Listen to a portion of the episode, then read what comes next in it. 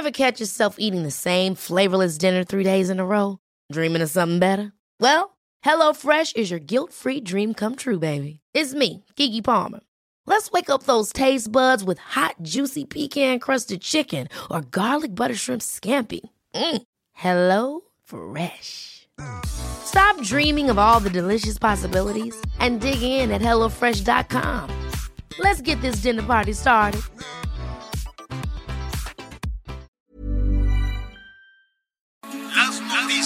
¿Qué tal? ¿Cómo le va? Buenas tardes. Estás a punto de escuchar Yo soy Javier Alatorre. las noticias con Javier Alatorre. La vamos a pasar muy bien.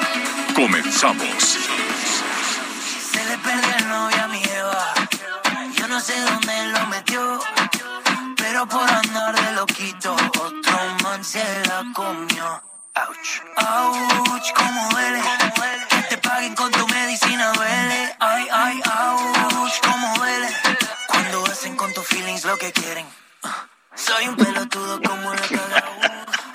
Eh, bueno, es, eh, pues supongo que es reggaetón. Quiero suponer que es, que es reggaetón. Son Mau y Ricky. Se llama Ouch, ¿cómo duele o nada más Ouch? Bueno, muy bien, les va muy bien. La verdad es que les va muy bien en América Latina. Llevan, pues ahí toda la tradición del papá, ¿no? Se apellidan Montaner. Pues imagínese eso.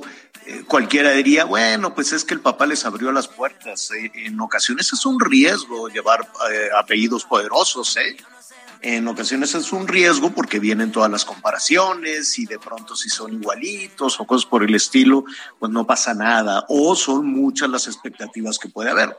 Entonces, en, en realidad son pocos los artistas que mantienen la tradición de los papás o de los abuelos. Ahí están los Fernández, saludos a los Fernández, que pues todos tienen talento y efectivamente eh, don Vicente pues les abrió la- las puertas a las otras eh, generaciones y les fue muy bien. Y aquí Montaner le abrió las puertas a, a su, a sus hijos, a su yerno también. Entonces, este, entonces, pues ahí van, les va muy bien.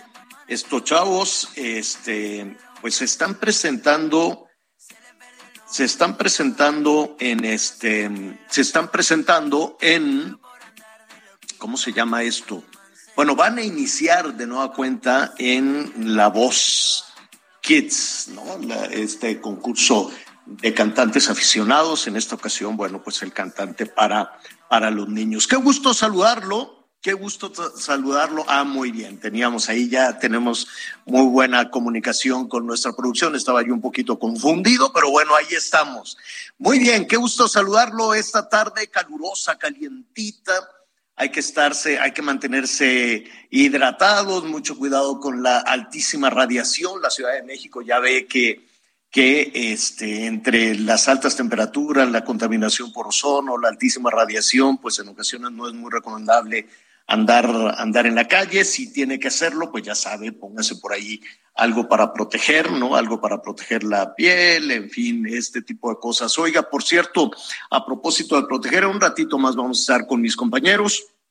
Mientras tanto, pues déjeme, déjeme comentarlo, déjeme saludarlo. Nuestros amigos que nos escuchan allá en los Estados Unidos, pues se ha generado un poquito de confusión respecto al COVID, respecto a las medidas, eh, porque un juez, una jueza de Florida dijo, hasta aquí, hasta aquí llegamos, ya nadie tiene que usar el cubrebocas. Bueno, por lo pronto no es obligatorio, no sería obligatorio en los espacios cerrados, en el transporte público, en los camiones, en los trenes, en los aviones, en los aeropuertos, ¿no? En todos estos espacios donde el sentido común te dice que te tienes que proteger.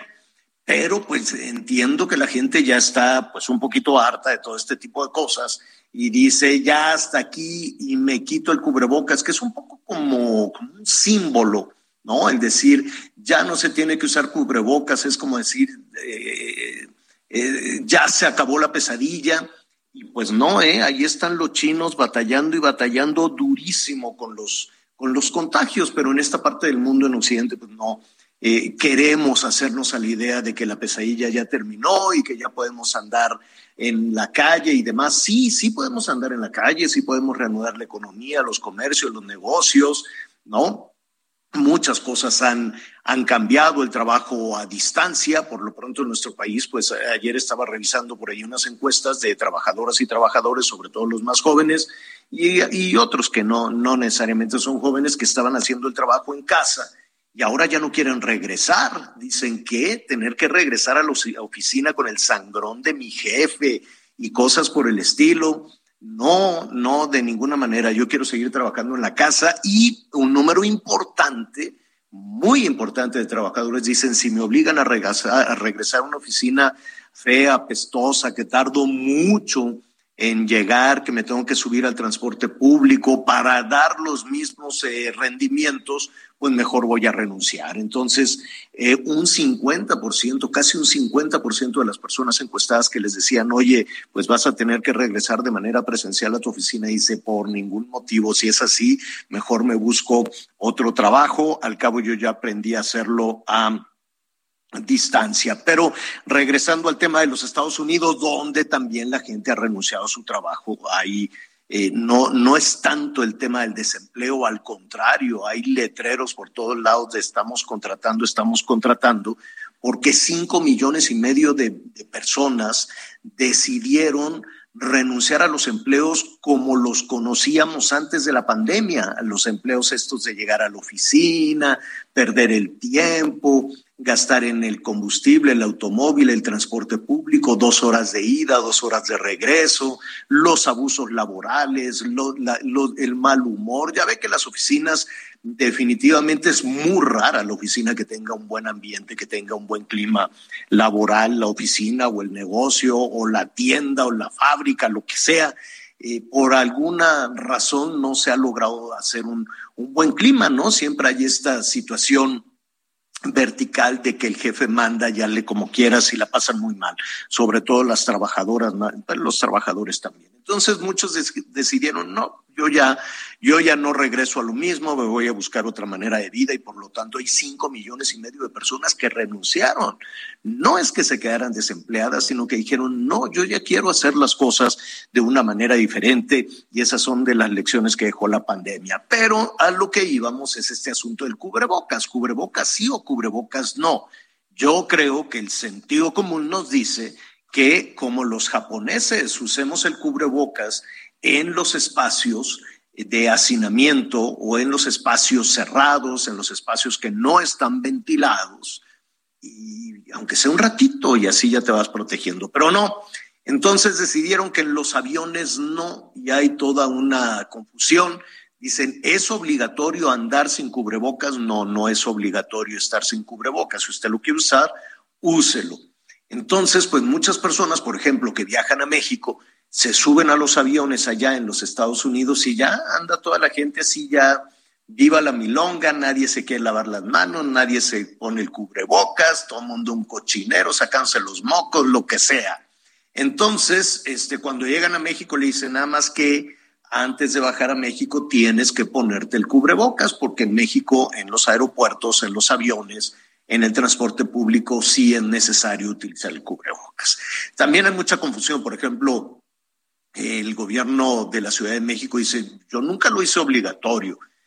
Se supone que sí, pero cuando les preguntas dicen, no, nosotros no, que cada quien. Pero bueno, ahí nadie se quiere hacer responsable de las cosas, ni el López Gatel, que es el responsable de una mortandad espantosa, pues ahora buscará la manera de zafarse, pero yo espero que, que, la historia acomode las cosas y la historia busque también a los responsables de esta situación. Así es que nuestros amigos en Bronzeville, allá que nos escuchan a través del Heraldo Radio en el 93.5, en McAllen, también el Heraldo Radio 91.7 en San Antonio, No Media en el 1520 y en Chicago, No Media en el 102.9 de la FM. Saludos a Chicago, qué bonito qué ventarrones siempre. Si quieren usar el cubrebocas, úselo.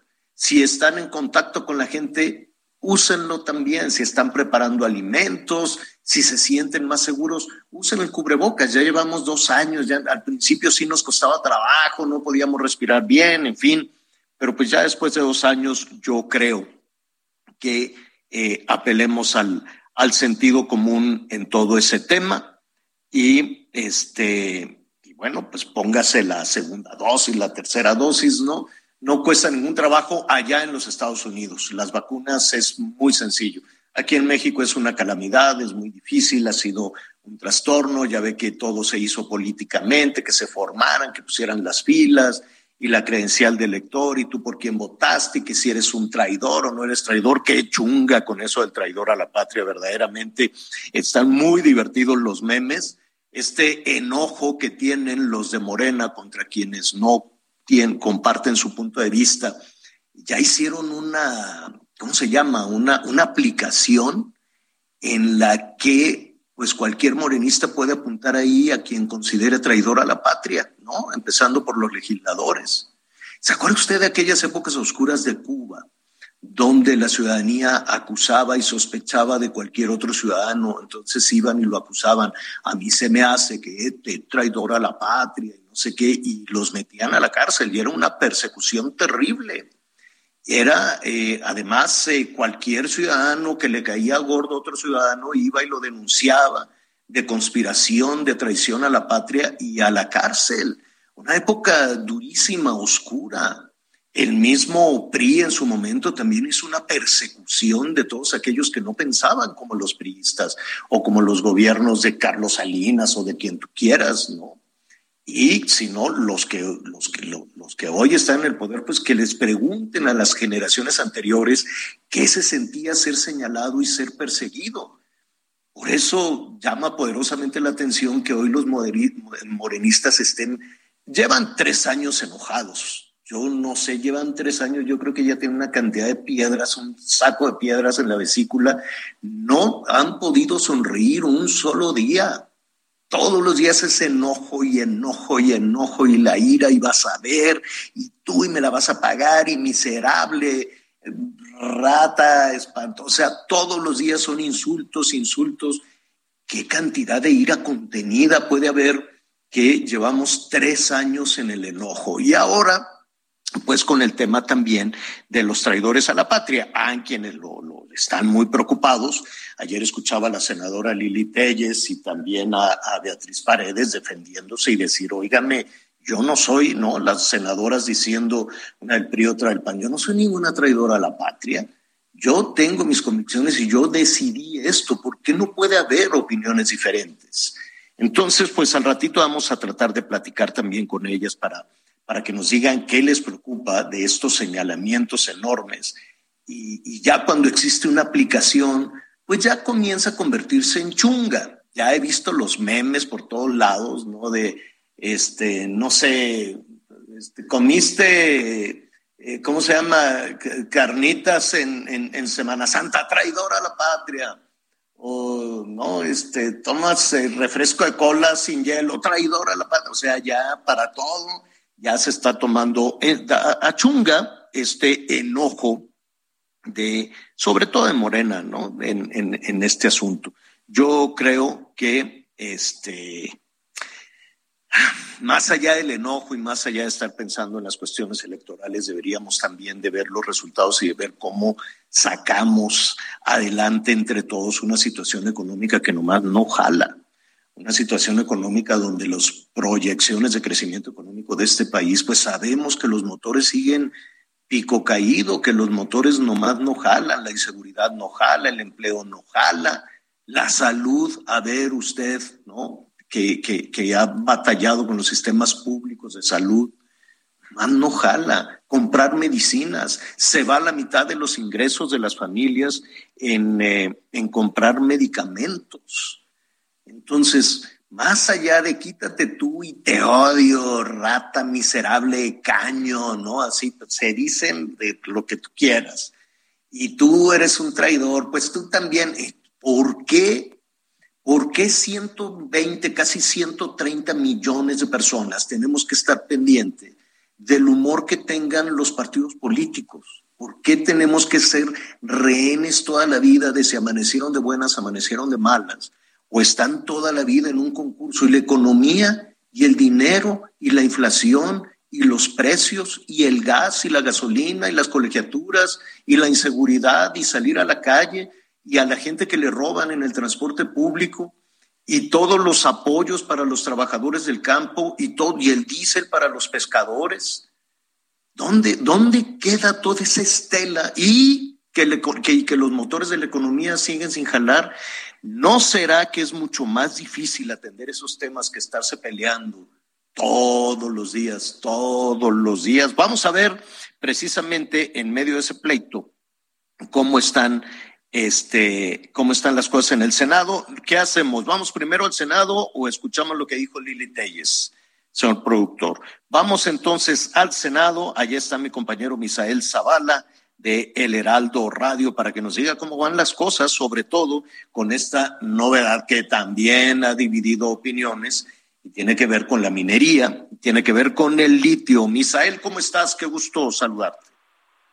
Javier, buenas tardes, buenas tardes también al auditorio. Efectivamente, pues eh, ayer por la noche ya se aprobó esta reforma a la ley minera con 76 votos a favor de Morena y sus aliados, así como 45 en contra, por lo que pues eh, ahora ya se le otorgó al Estado un dominio total del litio para su explotación y también su exploración. Con esto en fast track en menos de 48 horas, tanto la Cámara de Diputados como el Senado avalaron ya esta reforma que envió el presidente Andrés Manuel López Obrador tras el freno que puso la oposición a la reforma eléctrica presidencial.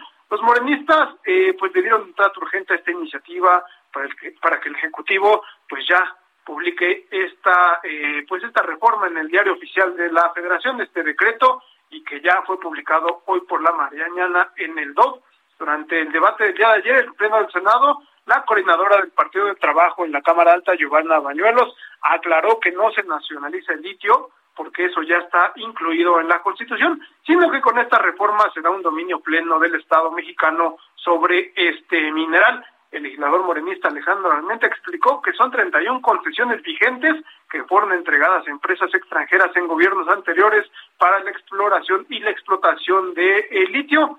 Sin embargo, pues las bancadas del PAN del PRI, del PRD, de Movimiento Ciudadano y también del Grupo Plural, eh, pues votaron en contra ya que acusaron que el Estado está estatizando la explotación y la exploración de litio, ya que no se permitirán más concesiones y las 31 vigentes se van a revisar y posiblemente, Javier, pues se van a cancelar. El, legislador Gustavo Madero del Grupo Plural, eh, pues dijo que vota en contra porque pues no quiere ser comparsa de que el Senado baile como perrito al son que le toque el presidente de la República, Andrés Manuel López Obrador. Esto lo dijo pues en referencia a que en tan solo 48 horas esta reforma a la ley minera pues quedó eh, consumada ya en el Congreso de la Unión y bueno pues establece que el litio es patrimonio de la nación y que su explotación y su exploración y aprovechamiento quedan exclusivamente a cargo del Estado por lo que no se otorgarán concesiones a empresas nacionales ni extranjeras a partir pues del día de hoy. Javier, hasta aquí el reporte.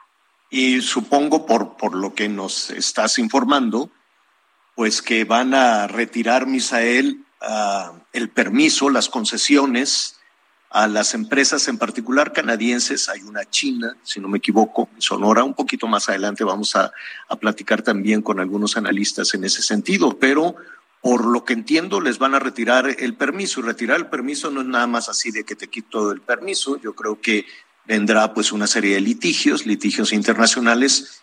Y si hay que perder, pues se pierde, ¿no? Si hay que perder, se paga. Total, eh, los litigios duran tanto que puedes patear el bote para que paguen los siguientes, las siguientes administraciones, quiero suponer, ¿no?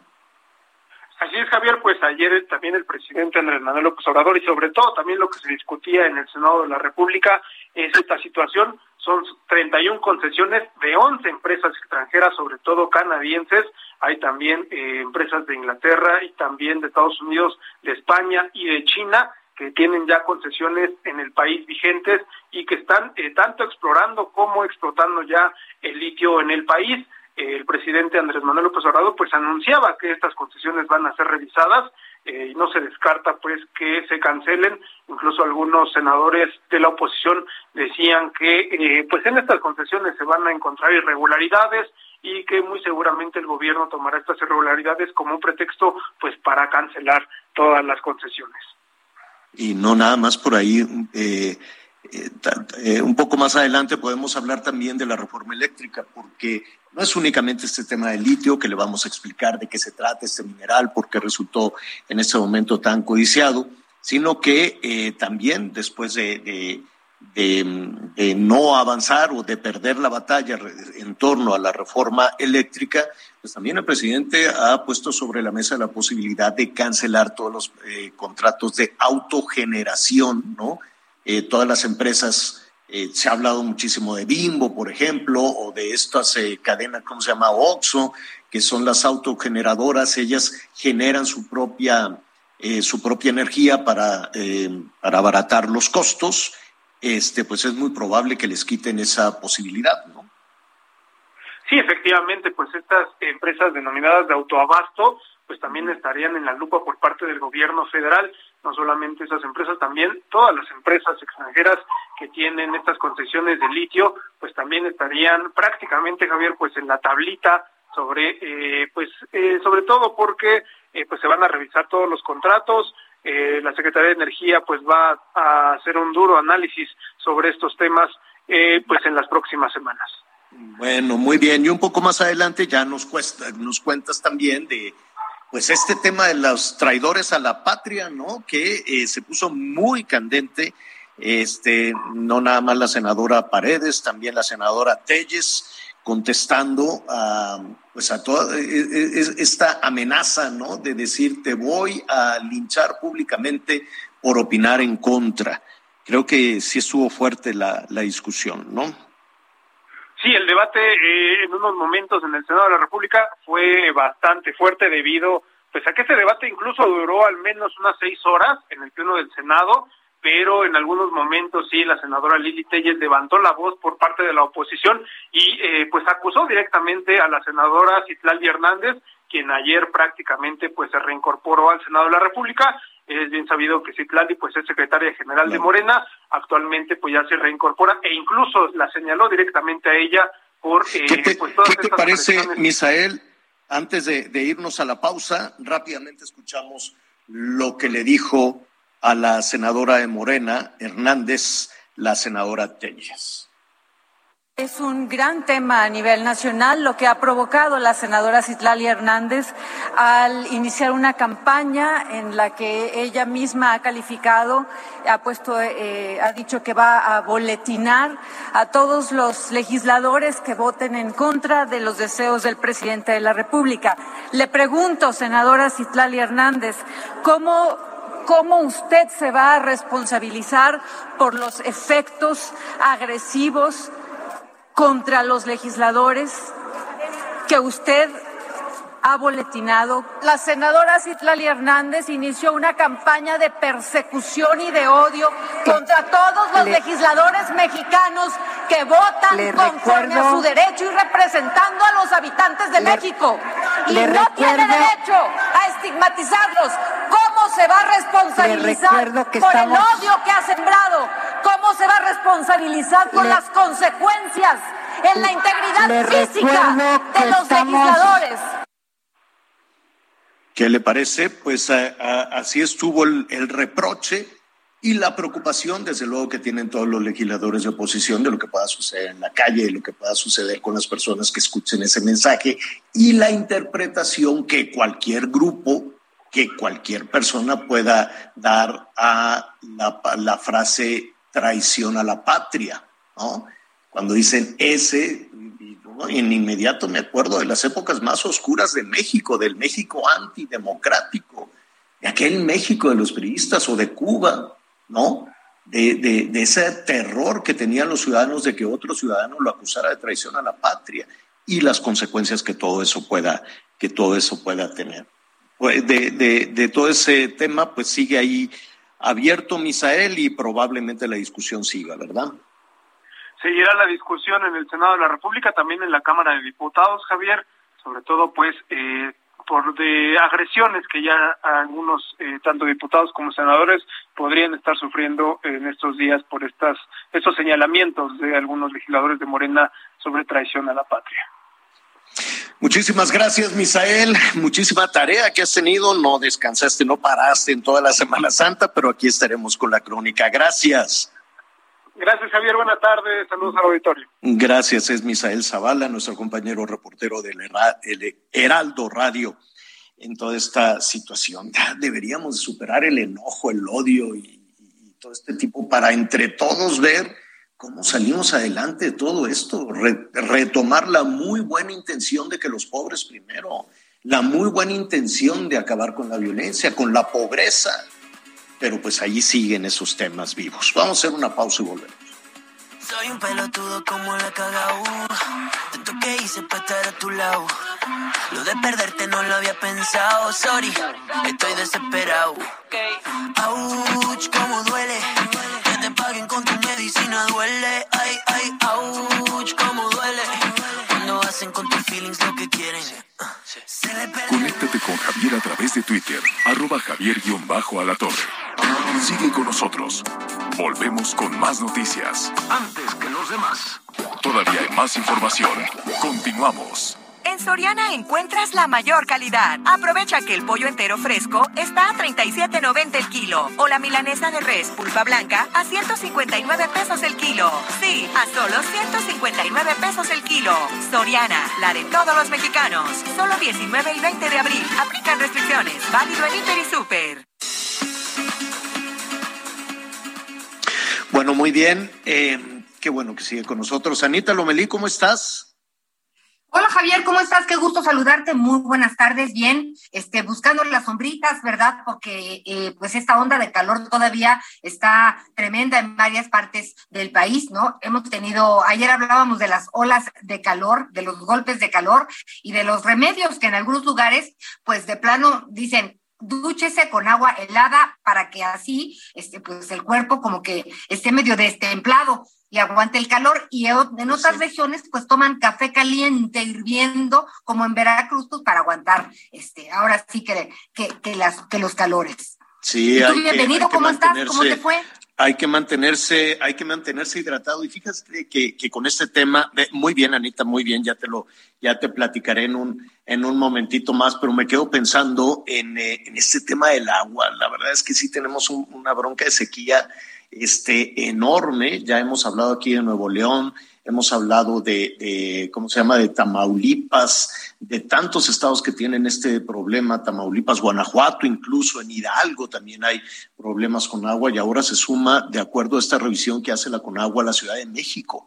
La Ciudad de México, atención, hay que cuidar, hay que cuidar el agua. Yo sé que mucho, mucho se va en las fugas, ¿no? De la infraestructura es obra que no se ve, es obra que cuesta muchísimo trabajo en las alcaldías eh, o, que de pronto pues está la papa caliente si es un tema de las alcaldías o es un tema del gobierno central, ¿no? Del gobierno de la Ciudad de México, pero tenemos una cantidad de fugas enorme y ya tenemos a la Ciudad de México anormalmente seca, dice la Conagua, anormalmente seca. Entonces, a estas temperaturas superiores a los 30 grados, súmele las fugas y súmele que las presas que abastecen de agua a la Ciudad de México, este, pues ya están por abajo de la mitad. Están por abajo de la mitad, déjeme decirles, la de Valle de Bravo todavía anda en 50, 50% más o menos, 50 y tantos, 51% estoy viendo por acá, pero la de Villa Victoria, que también está allá en el Estado de México, está en 50% de su capacidad y las otras que abastecen a la Ciudad de México, que viene el agua desde Michoacán, ya vi que la Ciudad de México pues demanda demasiada, demasiada este, em, agua, bueno, pues la que viene ah, de Zitácuaro está al 44%. Entonces, sí, vamos a tener ahí un, tema, sí, vamos a tener ahí una situación con el agua. Y permíteme dar el, número de reporte a fugas de gas o agua por lo pronto en la Ciudad de México y vale la pena este pues que en su comunidad, en su localidad los tenga a la mano por muchas razones. En la Ciudad de México para reporte de fugas de gas o agua es 56 83 22 22 y así márquele usted hasta terminación 068. Son varios números. En México, en la Ciudad de México, tenemos el problema, pues ya que lo mencionabas tú, muy, muy severo de, fugas de agua, fugas grandes, 56, 83, 22, 22, y pues vale la pena, vale la pena que estemos conscientes que podemos ayudar, porque a veces sí llegan a arreglar las fugas, Javier.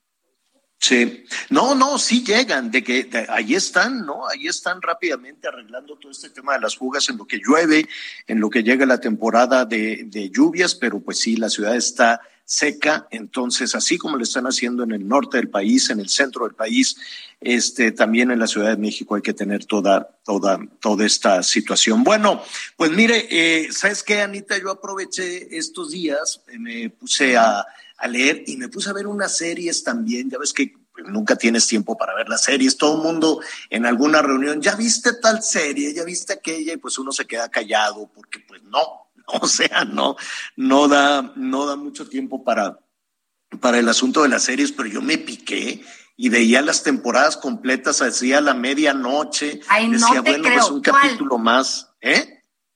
¿Cuál, ¿Cuál viste? Cuéntanos. Fíjate que, este, bueno, te- te- te- son dos series en lo que vamos con nuestro siguiente invitado. Este, pero no son de Netflix, que está en el hoyo, sigue cayendo y cayendo las acciones de Netflix. Al ratito le voy a decir por qué. Este, vi unas de una, una plataforma que se llama Hulu, que son dos series este, de casos que están basadas en casos este, reales. Yo al Reales. ratito se las pregunto, están buenísimas. Una, una se llama em, Las cosas acerca de Pam, o, o- o- o- ¿cómo se lo diré? The Think About Pam. Qué barbaridad con Renée Zellweger. Ella es eh, coproductora. Eh, ¿Te acuerdas de, de Bridget, Bridget Jones y todo esto? Sí. Bueno, bueno, pues ya le- les contaré. No tiene nada de romántica, es un asunto pues durísimo de una ama de casa, ya sabe, de los Midlands norteamericanos, ¿no? De este tipo de, de señora votante de Donald Trump. No, no, no, una ola de crímenes brutales. Ya se lo voy a contar al ratito, al ratito en un, Qué bueno, en un momento qué bueno, más. Javier, porque tan importante trabajar como descansar. Qué bueno que ya estamos aquí todos. Sí, ya hay que ver qué es lo que está sucediendo tecnológicamente, las propuestas en las plataformas y ver, oiga, casi 40% han caído las acciones y esta mañana sigue cayendo Netflix de, de- de una manera brutal. Son miles de millones de dólares los que está perdiendo en dos días. Al ratito le voy a decir, le voy a decir por qué. Bueno, pues estábamos eh, platicando también de toda la actividad que hubo durante, eh, desde el domingo de Ramos hasta el domingo de Resurrección en, eh, en el Poder Legislativo, los partidos políticos eh, muy movilizados con este tema de las iniciativas. Arrancamos la semana también con la ley minera y siguen pendientes pues todavía algunas iniciativas importantes, ¿no? La discusión política pues está tal vez, y no me quiero equivocar, está tal vez más pensada hacia los procesos electorales, más en los temas electorales, en los temas de, eh, de los partidos políticos. Recuerde que hay elecciones en seis estados, el año entrante también hay elecciones en dos estados, uno de ellos el Estado de México, importantísimo después la elección presidencial. Eh, yo le agradezco a Jesús Ramírez, Jesús Ramírez Cuevas, él es el vocero del eh, gobierno federal, coordinador general de comunicación de la presidencia de la República, que esté con nosotros esta tarde. Jesús, qué gusto saludarte, ¿cómo estás? Jesús. Sí, ¿qué tal? ¿Cómo estamos? Bien, Buenas, Jesús, qué gusto, qué gusto, qué gusto saludarte. Estamos hablando de toda la actividad que, que, que se ha desarrollado en los últimos días, en las últimas horas, en el, en el Poder Legislativo, y parecería que está muy enfocado a los temas más partidistas y de carácter electoral. ¿Tú qué opinas en ese sentido? Mm, Bueno, este, yo pienso que en estos momentos el debate aún sigue siendo eh, tanto el tema de la reforma eléctrica, porque como quiera sigue reverberando, y los cuestionamientos a la votación en la Suprema Corte, la reafirmación de la, de la constitucionalidad de la ley del sector eléctrico, eh, la, la publicación hoy, eh, después de la aprobación del Congreso de la Unión, de la reforma a la, ley minera, pues la siguen siendo minera. temas importantes y que tienen que ver con la soberanía energética, que tienen que ver con el dominio de la nación sobre los recursos naturales y sobre áreas estratégicas. Sin embargo, toda esta discusión sigue viva y sigue con los ánimos muy, eh, muy encendidos. ¿Qué opinión tienes de esta eh, estrategia que tiene eh, algunos legisladores de Morena? Y de hecho, Morena mismo ya con una aplicación para señalar de traidores a la patria aquellos que no votaron a favor de las iniciativas presidenciales. Bueno, es una estrategia del partido, ahí nosotros no opinamos. Creo que es importante que los ciudadanos sepan, pues, eh, digamos, eh, las razones eh, y que los legisladores expliquen por qué tomaron la postura que tomaron. Los que votaron a favor de la reforma constitucional eléctrica como los que votaron en contra. Entonces, creo que es importante que los ciudadanos estén enterados de, de, de las posturas. Y bueno, el señalamiento sobre traición a la patria, pues es un debate político, efectivamente. Eh, creo que es importante también señalar si eh, detrás de estas dos eh, propuestas, de estos dos temas, pues son asuntos de interés de la nación y como plantean eh, los, legisladores de Morena al, hacer este señalamiento, y que son temas muy importantes que por eso lleva a que este, los señalen como traición a la patria, retomando la frase de, de, general Acero Cárdenas, ¿no? Que individuo o empresa que este, entrega los recursos naturales a, a, extranjeros, pues puede considerarse traición a la patria. De ahí viene este, este, esta discusión. Ahora, eh, en, en, muchos, eh, en algunos países, por ejemplo, eh, hacíamos una referencia, en algunos países como Cuba, por ejemplo, los señalamientos, las sospechas, la investigación de traición a la patria, pues puede llevar muchos años a la cárcel a los opositores, a los disidentes. ¿Ese es el caso en México? ¿Ese sería el objetivo? No, es un debate político, es un debate democrático en el sentido de que, pues, que se sepa eh, las, las razones por las que cada quien votó eh, a favor o, o este, en contra. Yo creo que ese es el, fondo. No se trata de crear listas negras, ni persecución a personas, ni estigmatizar, digamos, a, individuos, pero que sí los legisladores, en todo caso, pues asuman su responsabilidad y ante el electorado, pues puedan explicar. Creo que ese es el, el fondo de este, este asunto. Yo y creo que ni en el gobierno ni he escuchado que nadie esté haciendo eh, listas de gente, listas negras para llevar a juicio a nadie o para eh, intentar, pues no sé, perseguir eh, o, castigar a, a, una persona por su postura, por su voto. En todo caso, quienes deben sancionarlos a los legisladores por sus posturas y a los partidos, pues son los ciudadanos en los procesos electorales. Pero para que eso ocurra, pues tiene que haber un debate abierto y conocerse, pues, de la vida pública y de las decisiones que toman en el Congreso y quién es, ahora sí que quién es quién en, en las votaciones y en la tribuna. Anita Lomelí te quiero preguntar, Anita. Gracias, Javier. Gusto saludarte, Jesús. Eh, hablando de, estos debates que siempre son, son sanos, eh, pues finalmente, eh, si bien es interesante conocer las posturas de cada legislador, porque pues somos los ciudadanos quienes los elegimos, así que es muy importante saber quiénes son y qué hacen, qué piensan y en qué se traducen eh, pues sus promesas. También vale la pena señalar que pues las oposiciones y los contrapesos son necesarios e importantes y pues es hablar de democracia. Lo que me preocupa es que si bien logramos estar en esta democracia, de, de repente eh, este, este embate, digo, estos debates, pues terminen por ser más agresivos que profundos, porque si te fijas, no había argumentos el domingo, no había, nos quedábamos esperando, bueno, a qué hora, qué hora empiezan a hablar de la reforma, de, y, pues eran más descalificaciones que argumentos.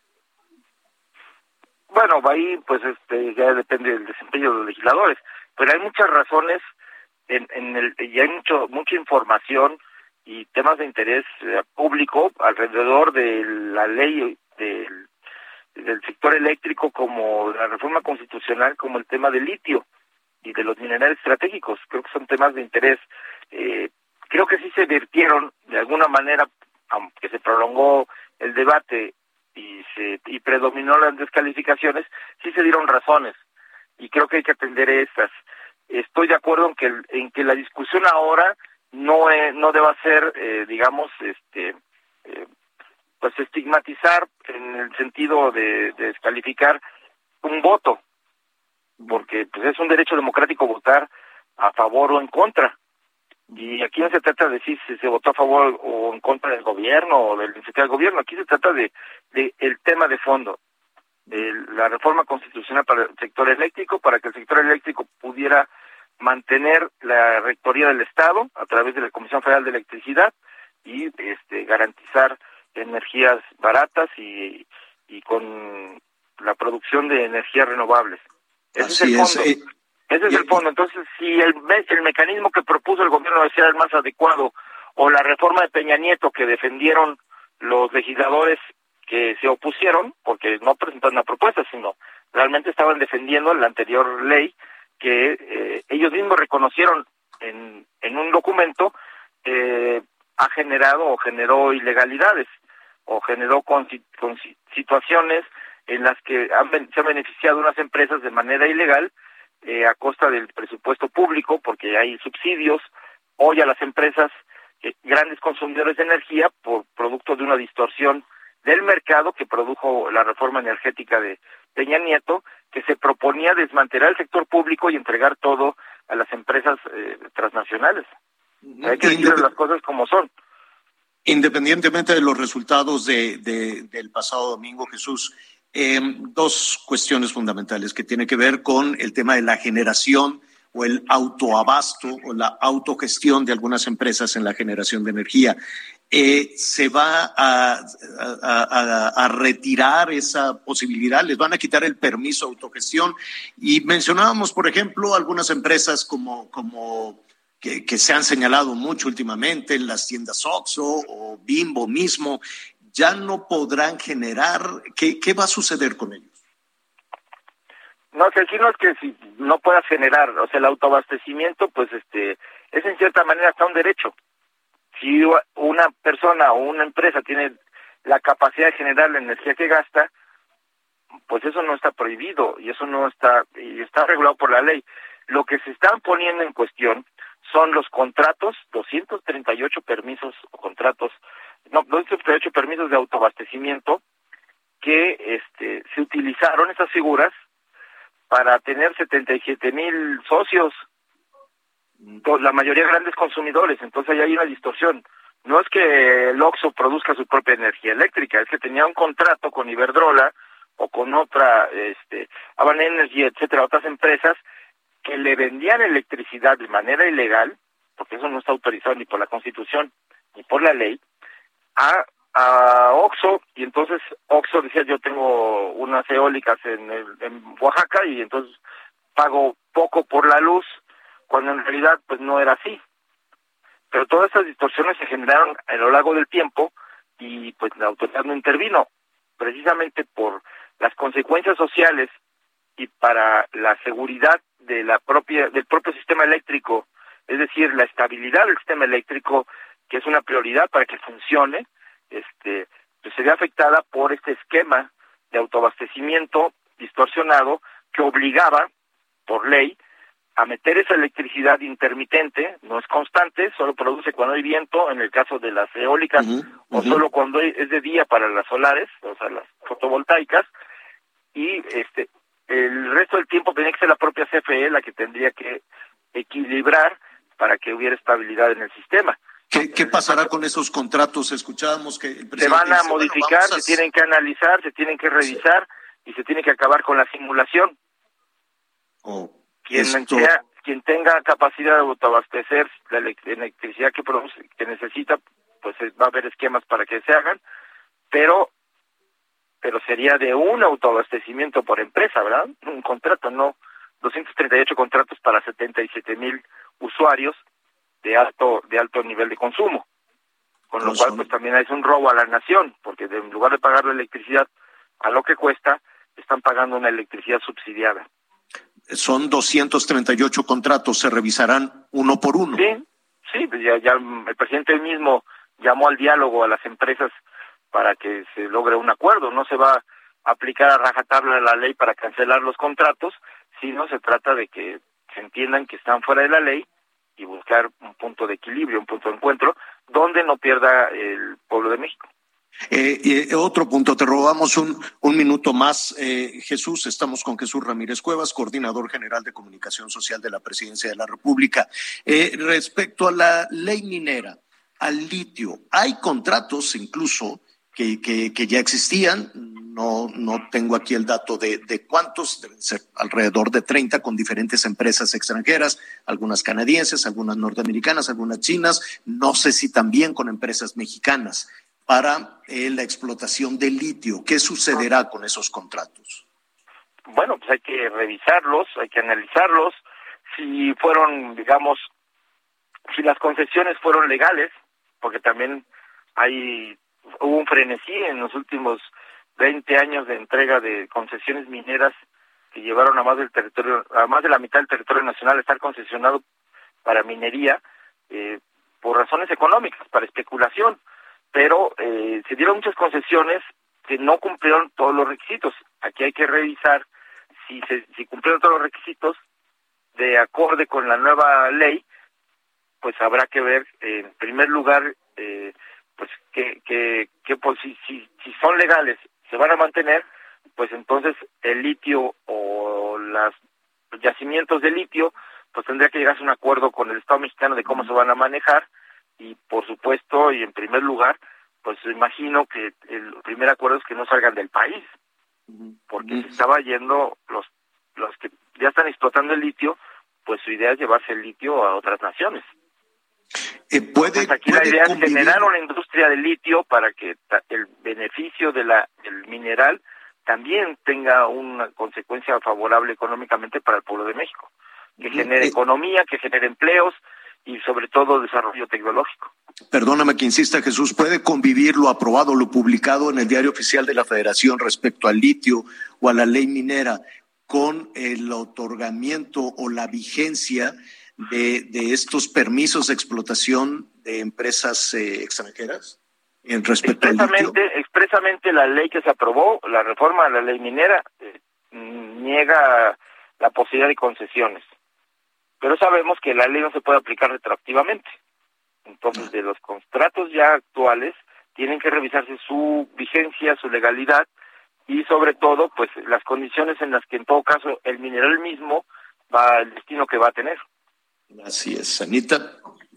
Oye Jesús, eh, en relación a este tema, lo que escuchaba ayer, los argumentos que escuchaba, era que México no tenemos la tecnología para realmente explotar el litio. Entonces, pues que finalmente era absurdo la nacionalización porque pues no íbamos a poder trabajar con él. ¿Qué respondes a esto?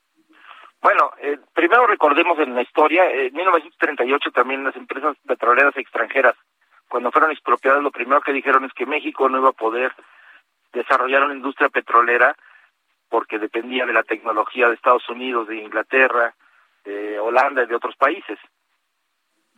Se demostró que México pudo ser capaz de salir adelante, de generar su propia tecnología petrolera, incluso eh, elementos químicos necesarios para generar gasolinas se formaron en el Instituto Politécnico Nacional.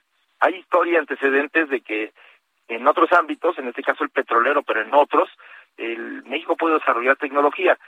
Pero también si es tan compleja que no se pueda desarrollar a partir de la investigación propia, pues eh, ahí el mercado hoy del, en el mundo de la minería como de la industria, pues hay la transferencia tecnológica y contratos de transferencia tecnológica que utilizan en la industria petrolera, se utilizan en la industria eléctrica, se utilizan en muchas industrias eh, de desarrollo, eh, donde la tecnología es, es muy importante y bueno, pues aquí es de beneficio mutuo. Entonces México puede, tomando en cuenta que el Estado sea el rector de, digamos, de este desarrollo, pues puede hacer contratos con gobiernos, con empresas, siempre y cuando el resultado sea, por un lado, el desarrollo tecnológico y el desarrollo industrial y, y, y económico de México. Jesús, te agradecemos muchísimo. Jesús Ramírez Cuevas, coordinador general de comunicación social. Siempre hay muchos temas para platicar contigo, Jesús.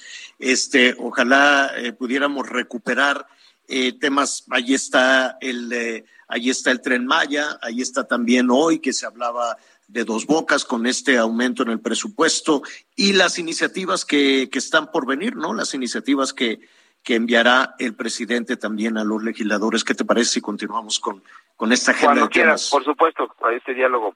me- Gracias, me gracias, y, Jesús. Pues un saludo a tu audiencia y eh, Ana María, pues un abrazo y pues mucha suerte. Al contrario, Jesús, Gracias. Jesús, Aquí gracias. Un abrazo, es Jesús Ramírez, el vocero del presidente. Sí, hay muchos temas, hay muchos temas y, y la verdad es que es justo así como hay que verlos, ¿no? Más allá de, del odio, de los berrinches, de quítate tú, este, se aceleran los partidos, se aceleran todos y, andan con un entripado. Yo creo que traen ahí una bolsa de piedra ya enorme en la vesícula, qué barbaridad. Como dice el presidente, hay que serenarse, señores, porque por eso están al, al- al- al final, por eso los políticos están eh, hasta el último en las eh, simpatías de la, de la ciudadanía. Oiga, vamos a hacer una pausa y le cuento esas series. Qué bárbaro, Anita. Están de miedo, de miedo, de terror, así de, de yuyu. Vamos a hacer una pausa. Me dolió, ya sé cómo se siente, me partiste el corazón. Ay, no, no, pa' que cuelga ese post, lo hiciste pa' que me sienta peor. Ay, ay, ay, no te creo. Te bajaste el Tinder y te cortaste el pelo. Te pones linda pa' Conéctate con Ana María a través de Twitter. Ever catch yourself eating the same flavorless dinner three days in a row? Dreaming of something better? Well, HelloFresh is your guilt free dream come true, baby. It's me, Kiki Palmer. Let's wake up those taste buds with hot, juicy pecan crusted chicken or garlic butter shrimp scampi. Mm. Hello Fresh. Stop dreaming of all the delicious possibilities and dig in at HelloFresh.com. Let's get this dinner party started.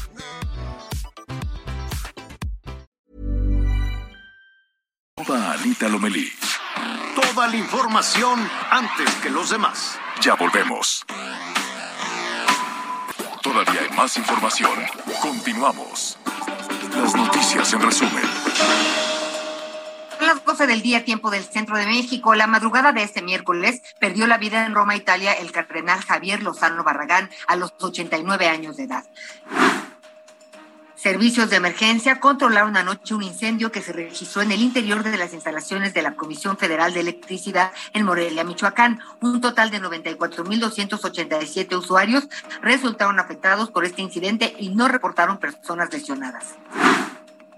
En Nuevo León ya fue vinculado a proceso el sujeto, el sujeto que apuñaló a su expareja durante un concierto de Paco Barrón y sus norteños clan el sábado pasado. La mujer lesionada permanece hospitalizada, pero se reporta estable. Hoy el dólar se compra en 18 pesos con 90 centavos y se vende en 20 con 60. Bueno, muy bien, muchísimas gracias por todos sus comentarios. Nos preguntan de las series, son las vi en una plataforma que se llama Hulu y este y sí están están muy buenas.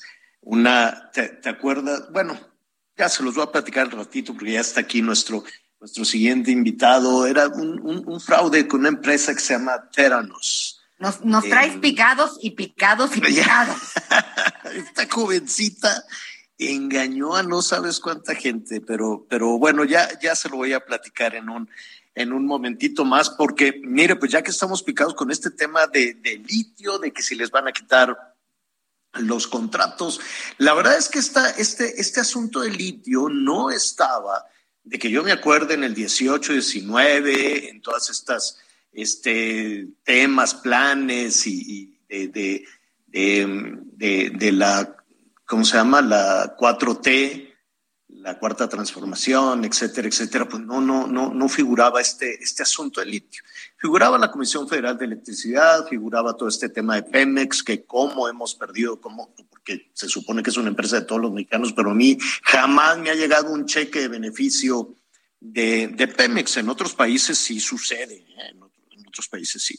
Pero entonces Evo Morales, el de Bolivia, este, le dijo a el presidente López Obrador, oye, fíjate que nosotros acá traemos un asunto de litio y empezó a figurar en la, en la agenda y entonces eh, volteamos a ver a Sonora, en fin, este mineral tan preciado ahora a partir del desarrollo tecnológico, de las nuevas tecnologías, sobre todo en la industria automotriz, en las comunicaciones, en la, digitalización de la vida, pues de pronto el litio empieza a tomar importancia. Pero ¿qué es? ¿Por qué es tan importante? ¿Por qué de pronto no se trató de superar la derrota que hubo en el poder legislativo, en la industria eléctrica para llevar la ley la ley minera. Para tratar de, contestar algunas de, estas, eh, de estas dudas, pues vamos a platicar en este momento con Jesús Carrillo, director de Economía Sustentable en el Instituto Mexicano para la Competitividad. Jesús, qué gusto saludarte. ¿Cómo estás? Buenas tardes. ¿Qué tal, Javier? Hola, Ana María. Muy buenas tardes a ustedes y también a su auditorio. Gracias, Jesús. Eh, vamos un poco por el principio, vamos poniendo sobre la mesa este, este mineral hoy, eh, pues que domina, ¿no? Domina eh, la discusión, por lo pronto en México. Sí, mira, hay que empezar por, por decir, justo tú decías que es el litio, rápidamente, un recordatorio, que tendríamos que remontarnos a la secundaria cuando veíamos la tabla periódica. El litio es. el tercer elemento más ligero de todos los que tenemos en la tabla periódica. Es también el mineral más ligero que existe. Es alcalino, es decir, se parece en algunas cosas al sodio y al potasio. Y pues es un metal muy reactivo justamente por ser muy ligero pues no lo encontramos libre en la naturaleza, sino en diferentes compuestos. Entonces, esas son las primeras cuestiones. Ya decías tú algunos de los usos.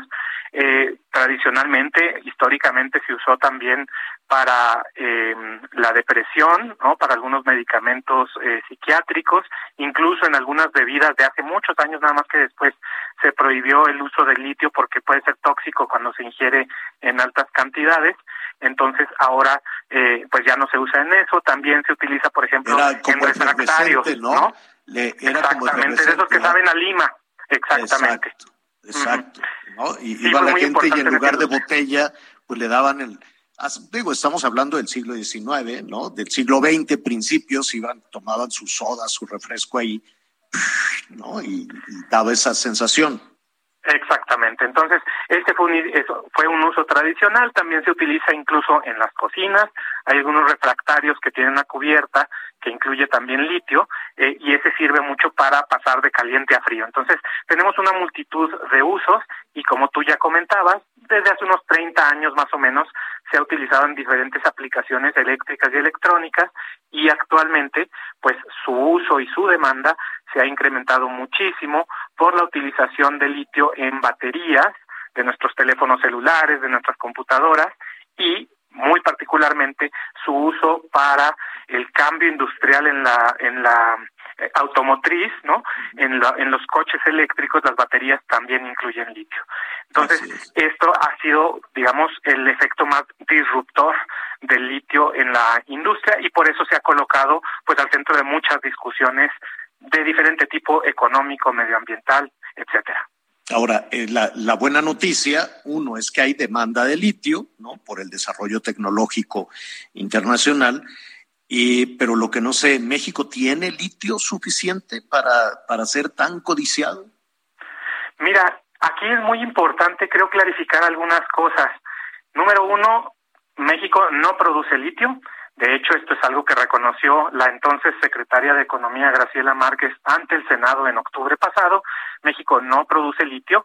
El año pasado se exportaron 188 dólares de litio, o sea, nada prácticamente, porque estamos en una fase exploratoria.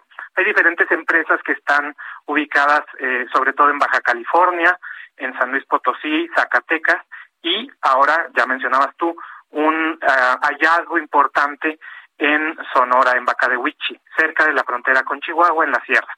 Entonces, este descubrimiento es muy importante por eh, varias cosas, pero la más importante que hay que decir de este yacimiento es que el litio se encuentra en arcillas. ¿Qué quiero decir con esto o por qué es tan importante esta aclaración?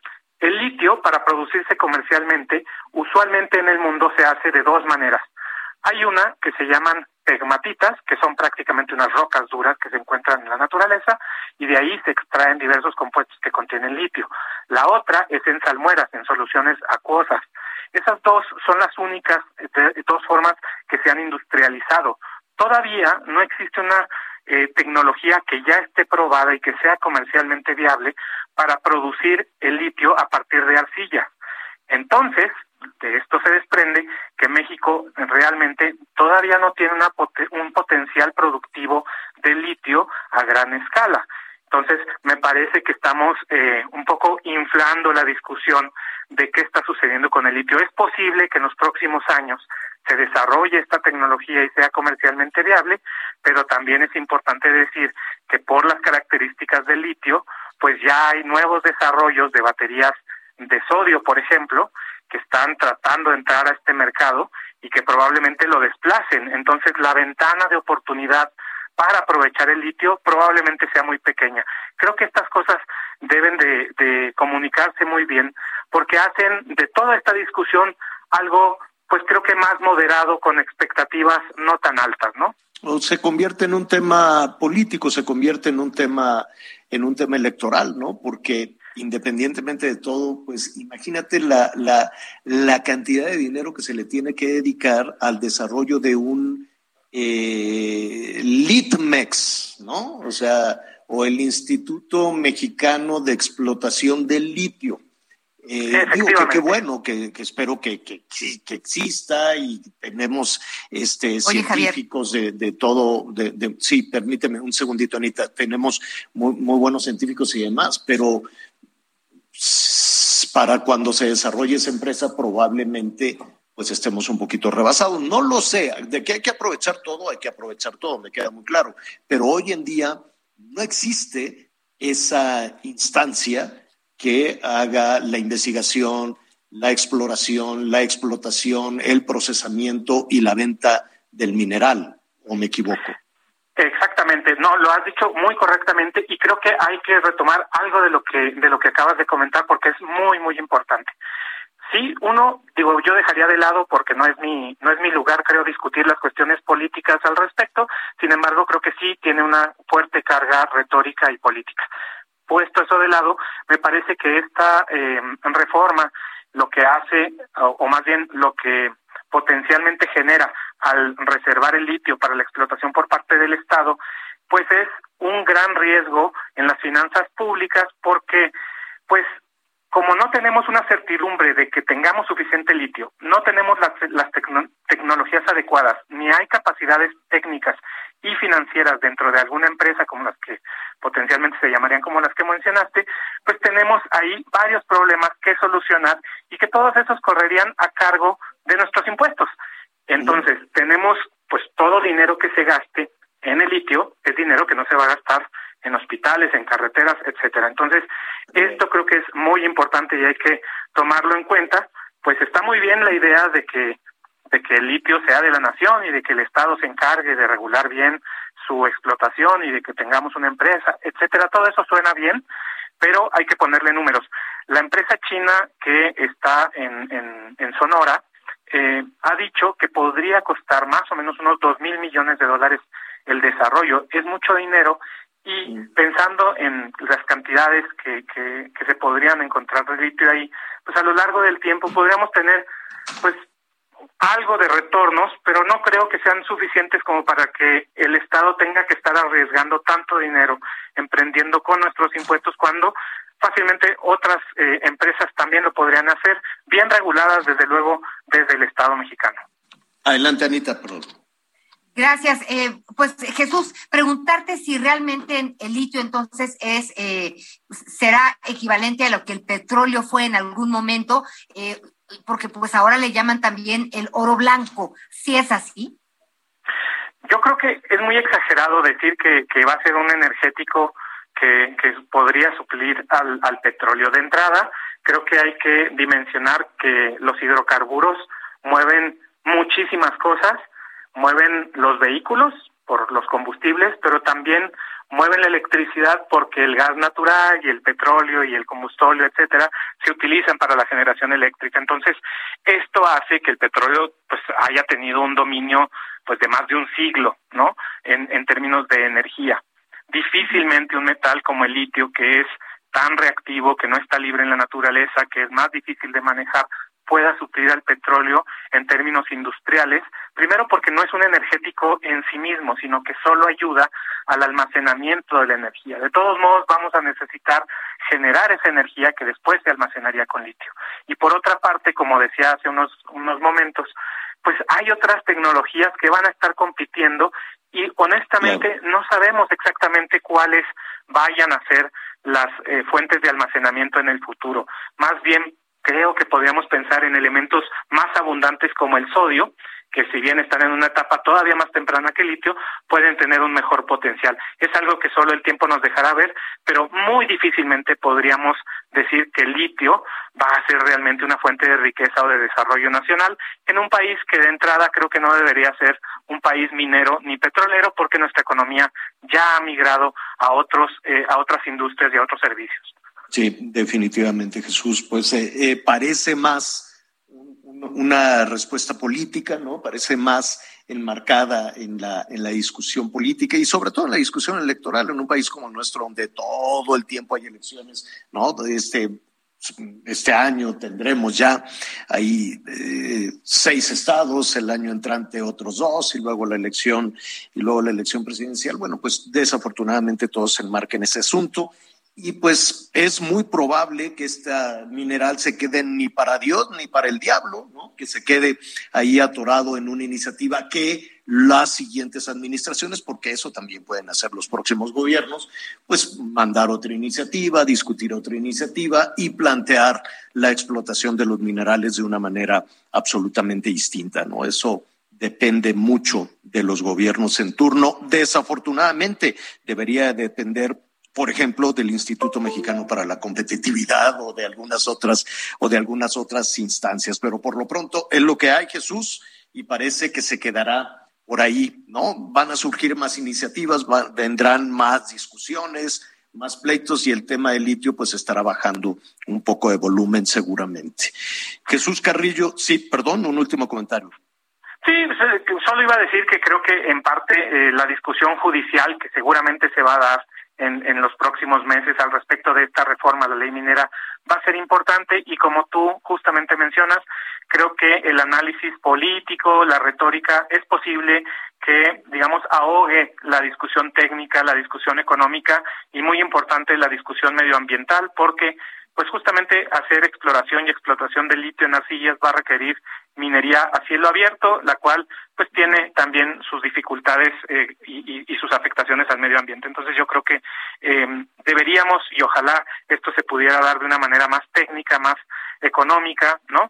Pero como tú decías, es posible, más serena, creo que sobre todo, este y con más realismo en lugar de tomar eh, el litio como si fuera una nacionalización o como si esto fuera una repetición de 1938, porque eso definitivamente no lo es, porque no hay todavía siquiera una industria de litio que se pudiera expropiar.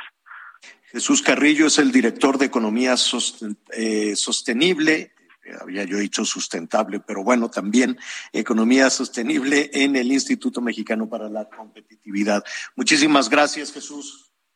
Muchísimas gracias a ustedes, eh, un abrazo y un saludo al auditorio. Otro para ti, gracias. Pues se me hace, Anita, que esto se va a quedar ahí este, guardado, ¿no? Pues no, ojalá que no, Javier, porque la verdad es que si somos uno de los 10 países, eh, pues con estos cimientos y con estos minerales. Pero para cuando, como, dice Jesús, para cuando se desarrolle, imagínate, poner a votación, no hay un presupuesto para esto.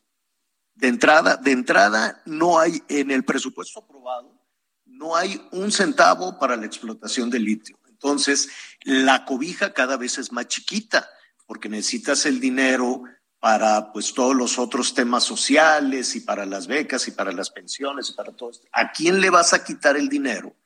Para el desarrollo de esta industria.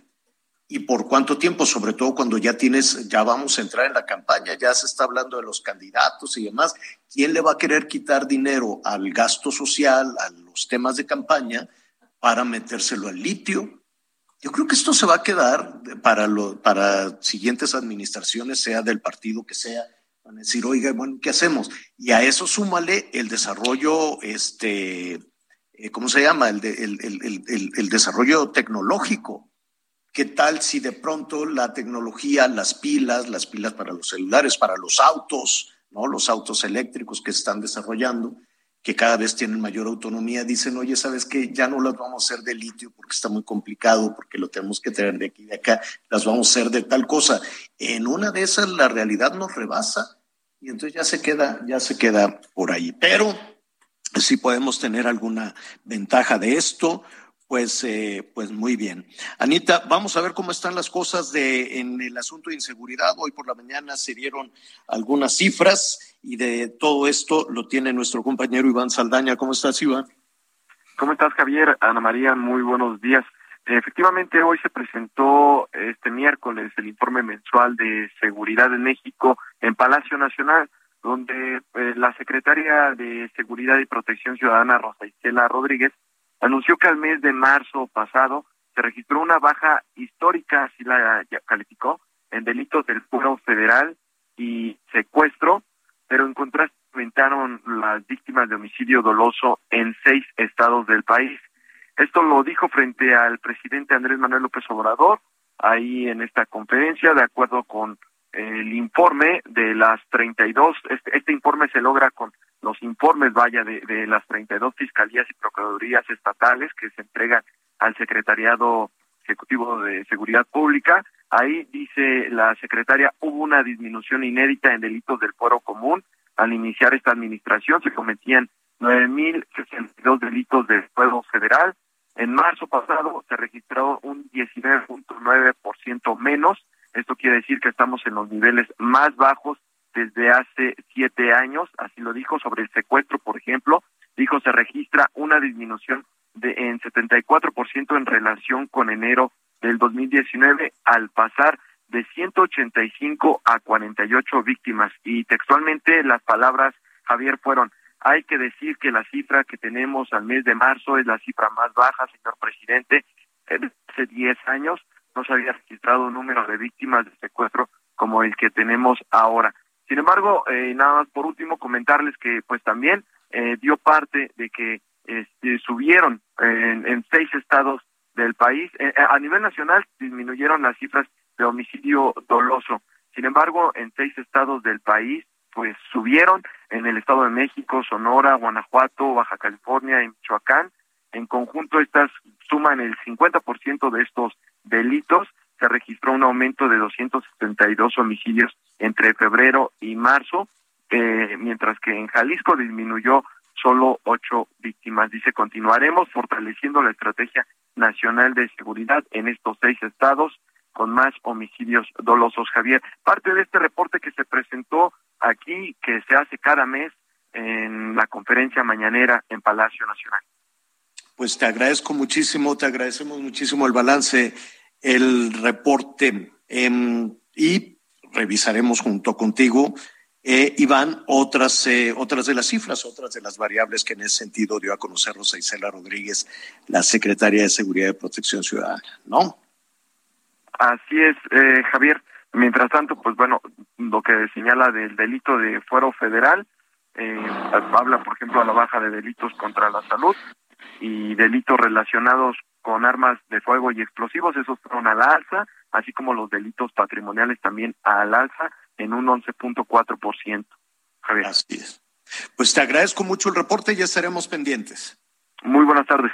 Gracias, muy buenas tardes. Mire, rápidamente antes de, irnos a la pausa y, ahora que platicábamos, Anita, de dónde saldría el dinero para otros este, programas como, como este, ¿no? Que tanta discusión y que tantos insultos y tantos jaloneos ha, detonado, ¿no? El asunto eléctrico y el asunto minero. En el tema de la inseguridad, pues también a ver de dónde sale el dinero, porque Rosa Isela eh, dijo dijo hoy, eh, lanzó un programa que se llama Constructores de Paz. Y Claudia Sheinbaum también habló de, ah, también está hablando de este tema. ¿Y de qué se trata? De combatir a la delincuencia dándole dinero a los jóvenes más pobres, a los jóvenes más desfavorecidos, para que yo quiero suponer que le dan el dinero para que no cometan delitos. Yo no sé si aquellos jóvenes que ya están eh, cooptados por el crimen organizado dicen, no, pues mira, ya con el dinero que me está dando Rosa Isela, que además no es dinero de ella, con todo respeto, ni de Claudia, ni de, ni de Harfush, ni del presidente, ni de los gobernadores, es dinero ciudadano que no sale de, los bolsillos, ¿eh? tampoco es, ah, mira, yo le doy las gracias a tal partido que me dio este dinero. No, no, no, es dinero ciudadano. Le van a dar, sí, nada más un segundito, Anita, le van a dar cinco mil doscientos cincuenta y ocho pesos mensuales, cinco mil doscientos cincuenta y ocho muy buenos pesos mensuales a estos jóvenes para que yo no sé si con eso van a dejar de cometer delitos o de asaltar en el transporte público. Sí, Anita, ¿qué, ¿qué, dice? Hablando de la Secretaría de Seguridad eh, del Gobierno Federal, pues nada más decir el escándalo que pasa en muchas partes del país y me centro en Nuevo León, en donde pues en el último mes se han reportado 15 mujeres desaparecidas. Este, la inseguridad, tenemos un tema muy serio en relación a los feminicidios también, por hablar de solo un rubro en materia de seguridad. Ojalá que esto de, eh, pues, ¿cómo dijiste que se llama? Sí, es el, el de jóvenes construyendo el futuro, pero la estrategia, que se la voy a detallar después de una pausa, porque de eso está hablando en este momento Claudia Sheinbaum junto con Rosa Isela, eh, se llama constructores de paz. De la paz. Constructores de paz y en síntesis es, vamos a darles más dinero, lo que no sé es de dónde va a salir ese dinero. Pero pues es, oh. ese es el proyecto, dice en la presentación de este programa Constructores de Paz, Claudia Sheinbaum dice que Jóvenes Construyendo el Futuro es una de las estrategias más humanas del gobierno. Más dinero, se soluciona, no se soluciona. ¿Usted qué opina? Vamos a hacer una pausa y volvemos. Me dolió, ya sé cómo se siente, me partiste el corazón. Ay, no, Para que me sienta peor. Ay, ay, ay, no te creo. Te bajaste el Tinder y te cortaste el pelo. Conéctate con Miguel Aquino a través de Twitter. Arroba Miguel Aquino. Sigue con nosotros. Volvemos con más noticias. Antes que los demás. Todavía hay más información. Continuamos. Lo mejor de México está en Soriana. Lleva la manzana Red Delicious a granel a 33.80 el kilo o la cebolla blanca a 19.80 el kilo y el tomate guaje a solo 9.80 el kilo. Martes y miércoles del campo de Soriana. Solo 19 y 20 de abril. Aplican restricciones. Válido en Hiper y Super. En resumen. Un juez federal decidió devolver al nivel estatal el caso contra el ex gobernador de Nuevo León, Jaime Rodríguez Calderón, el Bronco, vinculado a proceso por el delito de uso de recursos de procedencia ilícita durante su campaña presidencial en el 2018. Emilio Lozoya, director de Pemex, se comprometió a pagar más de dos millones seiscientos mil pesos en un periodo de un mes para no ser imputado por el delito de defraudación fiscal en agravio de la Procuración Fiscal de la Federación. El termómetro laboral de la Bolsa de Trabajo en línea, eh, pues en OCC Mundial, reveló que el 55% de los trabajadores mexicanos estaría dispuesto a renunciar si sus empleos no cuentan con un esquema híbrido a distancia. Por segunda ocasión fue detenido en Hawái el actor pues Ezra Miller, esta vez por agresión en contra de una mujer después de un incidente en una residencia. Antes, el intérprete de Flash había sido arrestado por desorden público en un bar. Y con esto nos vamos al recorrido informativo en el país.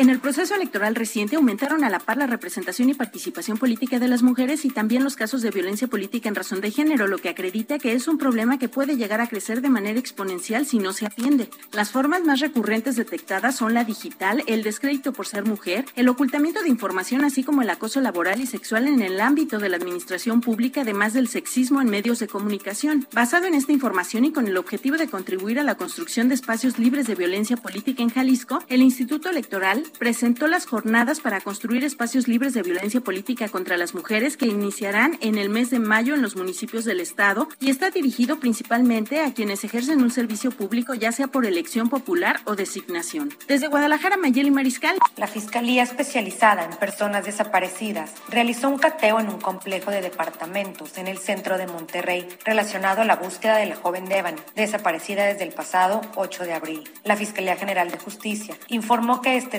19 de abril se realizó el cateo en el condominio lateral número 18, planta baja, de la unidad habitacional Condominios Constitución, en el primer cuadro de la ciudad. Sin embargo, el resultado fue negativo, informó desde Monterrey, Nuevo León, Daniela García.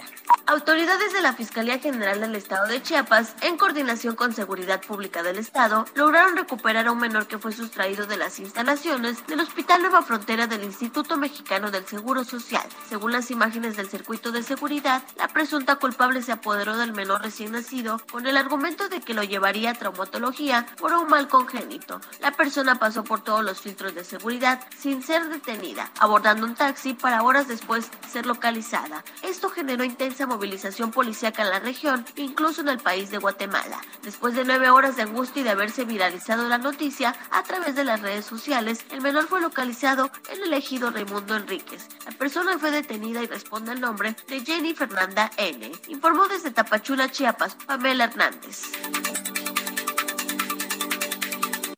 Esta, esta mujer que se robó al, recién nacido allá en Tapachula, trabajaba ahí en ese hospital del Seguro Social. Digo, tenía un cargo administrativo, ¿no? Un cargo, este, no, no, no, no necesariamente de los más, este, de mayor responsabilidad, pero ahí trabajaba y por eso se movía de aquí para allá. Afortunadamente ya está, ya está en la cárcel, ya la detuvieron y ya el pequeñito pues regresó con sus papás, jovencitos, los papás tienen 18, 19 años, muy, muy, muy jovencitos los papás de este, de este muchachito que, que se robaron. Oiga, este, rápidamente, ya le comentaba al principio del programa, atención nuestros amigos en la Ciudad de México, sí, la radiación solar está, este, muy alta. En este momento están diciendo que el índice de radiación ultravioleta en la Ciudad de México llegó al nivel más alto, ¿eh? porque eh, está también en un, en un semáforo verde, ¿no? Verde, eh, amarillo, naranja, rojo, ahorita está en lila. Necesita protección extra, entonces se hace un llamado a las personas en la Ciudad de México si no tienen por alguna razón que salir o que trabajar en, la calle, pues se recomienda no exponerse eh, por, por largo periodo al sol, use manga larga, protéjase con un sombrerito, con una sombrilla, ahí con lo que puedan nuestros amigos en, en la Ciudad de México, el Heraldo Radio 98.5 de la FM. Sí, se veía venir rápidamente esta, este tema. Y bueno, nada más para, para concluir lo que está sucediendo justo justo en este momento con el tema de Claudia Sheinbaum, este que anuncian, bueno, pues Claudia evidentemente está elogiando todos estos eh, programas de apoyo a la juventud. El dinero, pues no lo sé, no, no, no queda, no queda muy claro el lanzamiento si es el mismo y nada más le cambiaron de nombre a este programa no, que se llama. Constructores de Paz. ¿Es el mismo? No, no, no es el mismo. No es el mismo, porque Jóvenes Construyendo el Futuro eh, tiene que ver con capacitación, eh, con educación y conseguir trabajo y que sigue adelante. Este es otro, Javier. Pues les van a dar 5.258 pesos, 5.258 pesos al mes y seguro social a, a todos los jóvenes, dijo Rosa Isela, estén pendientes porque las brigadas van a ir, yo me quiero imaginar que irán con este mismo color que han ido siempre, este, van a ir a la puerta de su casa a buscar a las familias, a buscar a los jóvenes. Dice, brigadas de este programa van a recorrer las colonias, los barrios, los pueblos, este, y les van a regalar cinco mil doscientos cincuenta y ocho pesos mensuales para que para no que- estén robando y no estén Para asaltando. que denuncien, para que pongan un negocio, o sea, estar. Pues yo no sé si van a poner un negocio, porque cada vez que preguntas, oye, ¿qué hiciste con el dinero que te da el gobierno federal? Pues hacen de, pues la verdad es que lo usan. ¿Para qué va a usar un joven ese, ese dinero? Y no me queda muy claro si con eso, este, se van a, retirar del crimen organizado. En fin, son los proyectos que están anunciando justo en este momento. Y muy rápidamente, antes de ir con nuestro siguiente, con nuestro siguiente invitado, déjeme decirle que hay un anuncio eh, importante de. Em, ¿Te acuerdas de, David León? Que, que, siempre tenía mucha disposición hasta que lo cacharon. Exacto, hasta que lo cacharon dando ahí el el dinero a Pío López Obrador.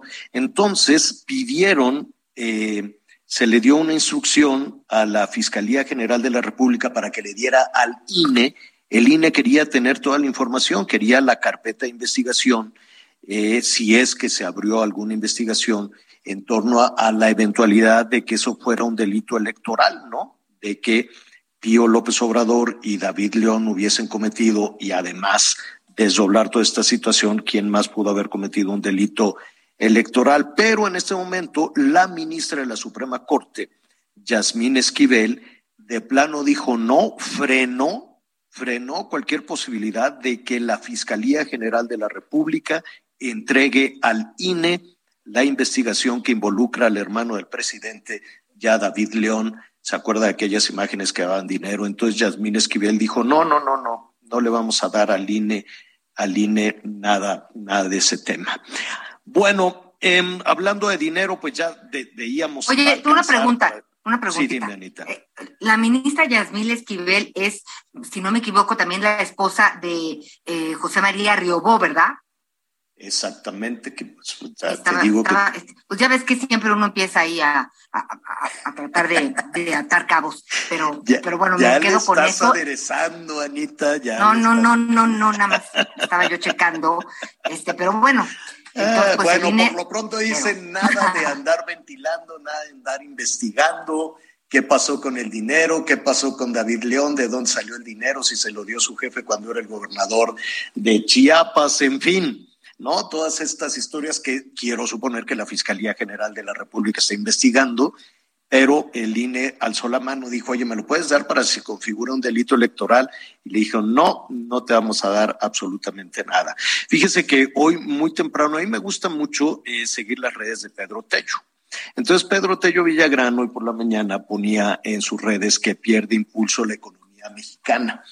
Y la verdad es que yo me quedé pensando y dije, pues hay que platicar con Pedro pierde impulso, pero la duda es qué tanto impulso tiene, eh, porque si hacemos una revisión, e incluso las revisiones severas que hace el Fondo Monetario Internacional eh, en, una, en un cuadro comparativo con eh, diferentes economías del mundo, pues la verdad es que a la economía nacional no, no, pues no se le ve, no se le ve este, muy bien, ¿no? El crecimiento, hay un cuadro que, de, esta comparación entre 2018 y el 2022, ¿no? En los últimos tres, 18, bueno, ponga usted 19, 20 y 21, en los últimos tres años, este, pues la verdad es que nuestro país está en la tabla muy abajo, en una tabla internacional prácticamente en el último en el último lugar. El último lugar lo tiene Rusia, que está este, en guerra, pero en esta medición del crecimiento acumulado, la verdad es que a nuestro país no le va, no le va muy bien, ¿no? Y se siguen anunciando proyectos como esta empresa que va a explotar el litio, muy probablemente no, no se da nada. Pero vamos a entrar en materia, me da muchísimo gusto saludar como siempre a Pedro Tello Villagrán. ¿Cómo estás, Pedro? Qué gusto saludarte, muy buenas tardes. Javier, muy buenas tardes, qué gusto saludarte a ti, lo mismo que a Anita y a quienes nos siguen en este espacio informativo. Oye, Pedro, pues sí, eh, decíamos de, de, tus redes que estás trabajando siempre desde muy, muy temprano con información y esta, esta frase em, de, corrígeme si me equivoco, de que pierde impulso la economía nacional, la economía mexicana, la verdad es, em, ha tenido un impulso, es decir, hay, hay, hay una estrategia. En tres años podemos hablar de mucha política, muchísima política, pero no, no, no, recuerdo cuál ha sido el programa para impulsar a la economía nacional y si ese, esa pérdida de impulso supone que en algún momento lo ha tenido. Eh, te diría, Javier, que la economía de México ha sido golpeada por tres eventos y en tres momentos diferentes que han debilitado nuestra propia capacidad productiva para generar empleos generar riqueza y promover el bienestar de las familias y han limitado al mismo tiempo nuestras propias posibilidades para volver a tomar pista para despegar, para alcanzar la altura de crucero y evidentemente la velocidad de, una economía emergente que sea eh, o que, camine con dinamismo. ¿A qué eventos me refiero? A ver, en el año 2020 la pandemia literalmente paralizó a la economía mundial, pero también a la economía mexicana. En el 2021, el año pasado, cuando suponíamos que había pasado lo peor de la pandemia, vuelve a repuntar una nueva oleada de contagios y nuevamente la pandemia vuelve a limitar la movilidad de la economía mexicana, pero esta vez, Javier Auditorio, acompañada por el despegue de la inflación, particularmente en la segunda mitad del año anterior. Y en este 2022, cuando suponíamos que la pandemia ya empezaba otra vez a, a temperarse, surge una nueva variante, Omicron, y vuelve nuevamente a eh, encerrar un poco a la economía mundial, pero la inflación que ya venía empezando a tomar pista para despegar, definitivamente despega. Y la economía de México entonces ha enfrentado en tres momentos eventos que han impactado nuestra propia capacidad de avance en un país donde, como bien lo ha señalado, hemos carecido de una estrategia de corto plazo para promover la recuperación de la economía la recuperación de las empresas, la generación de más y mejores empleos y más allá del corto plazo, no tenemos un plan de navegación que nos permita suponer a qué puerto queremos llegar como país en los próximos cinco o en los próximos seis años. De modo pues que, para decirlo muy rápidamente, estamos en el peor de los escenarios, en medio de una tormenta, sin un plan de corto plazo para mantenernos con la firmeza a flote y sin un puerto seguro hacia el cual avanzar más allá de cuatro o cinco años. Tal vez, y, desde luego tú como, como analista y como asesor financiero, este, corrígeme si me equivoco, pero tal vez sea el tiempo justo para empezar a poner sobre la mesa una, una ruta, una hoja de ruta de la economía a partir del 2024. ¿No? Porque lo que tenemos hoy ya es una discusión electoral abierta y tenemos programas de infraestructura que claro que dejan, ¿no? Que claro que dejan este beneficio. No sé a quién, qué tanto beneficio dejó el, el aeropuerto, por ejemplo, pero pues ahí están las otras obras a trompicones, ahí está también la, la, monumental obra de Dos Bocas, que va a costar un poquito más, eh, las dudas alrededor del tren, pero pero nada más, ¿no? no sé si esa obra de infraestructura era la ruta para el crecimiento económico, porque cada vez que hablamos de beneficios de economía o cada vez que, que se hace un anuncio, pues apelamos a las remesas como si fuera un éxito de política pública. Estaríamos adelantándonos mucho si empezamos a ver qué hacemos a partir del 24.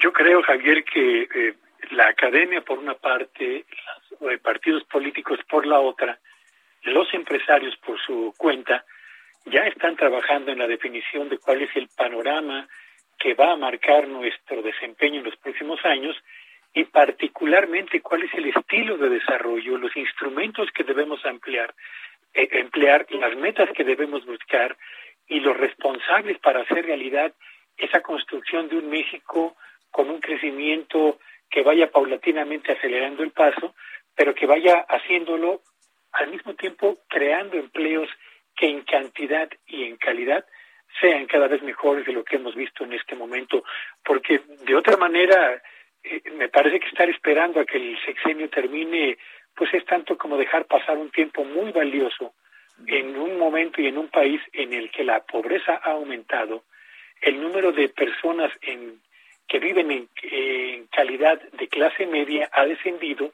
y con empresas que se han debilitado simple y sencillamente porque no han logrado invertir para renovar su tecnología en los últimos tiempos.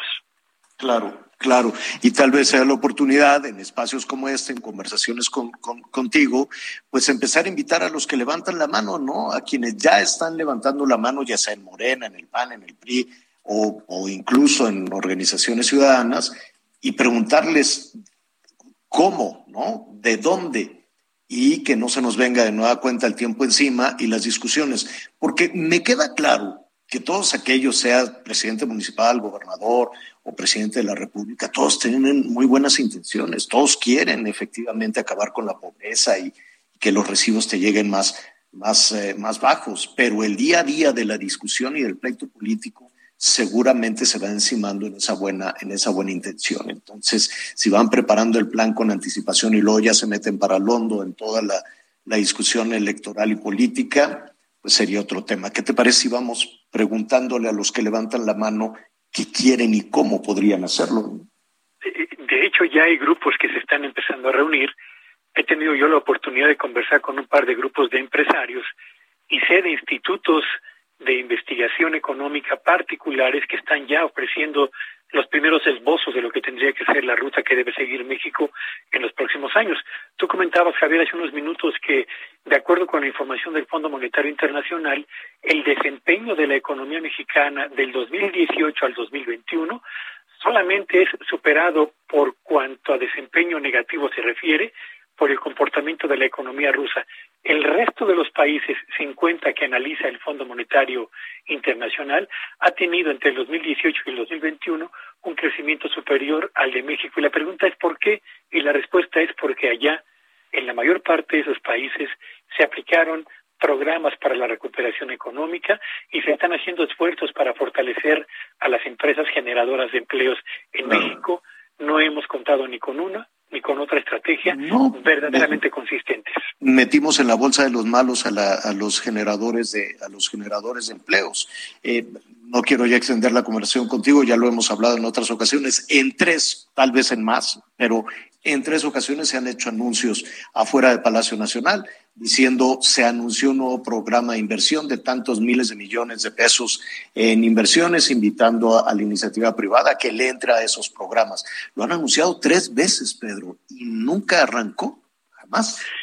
Y, y también la secretaria de Economía anunció cuando tomó su cargo la señora Tatiana Cloutier un programa para la reactivación de la actividad económica nacional que cuando uno lo revisaba decía, bueno, esto creo que es un buen primer eslabón, pero se queda muy corto respecto a lo que es realmente una estrategia para impulsar la reactivación de las empresas y los resultados ahí están.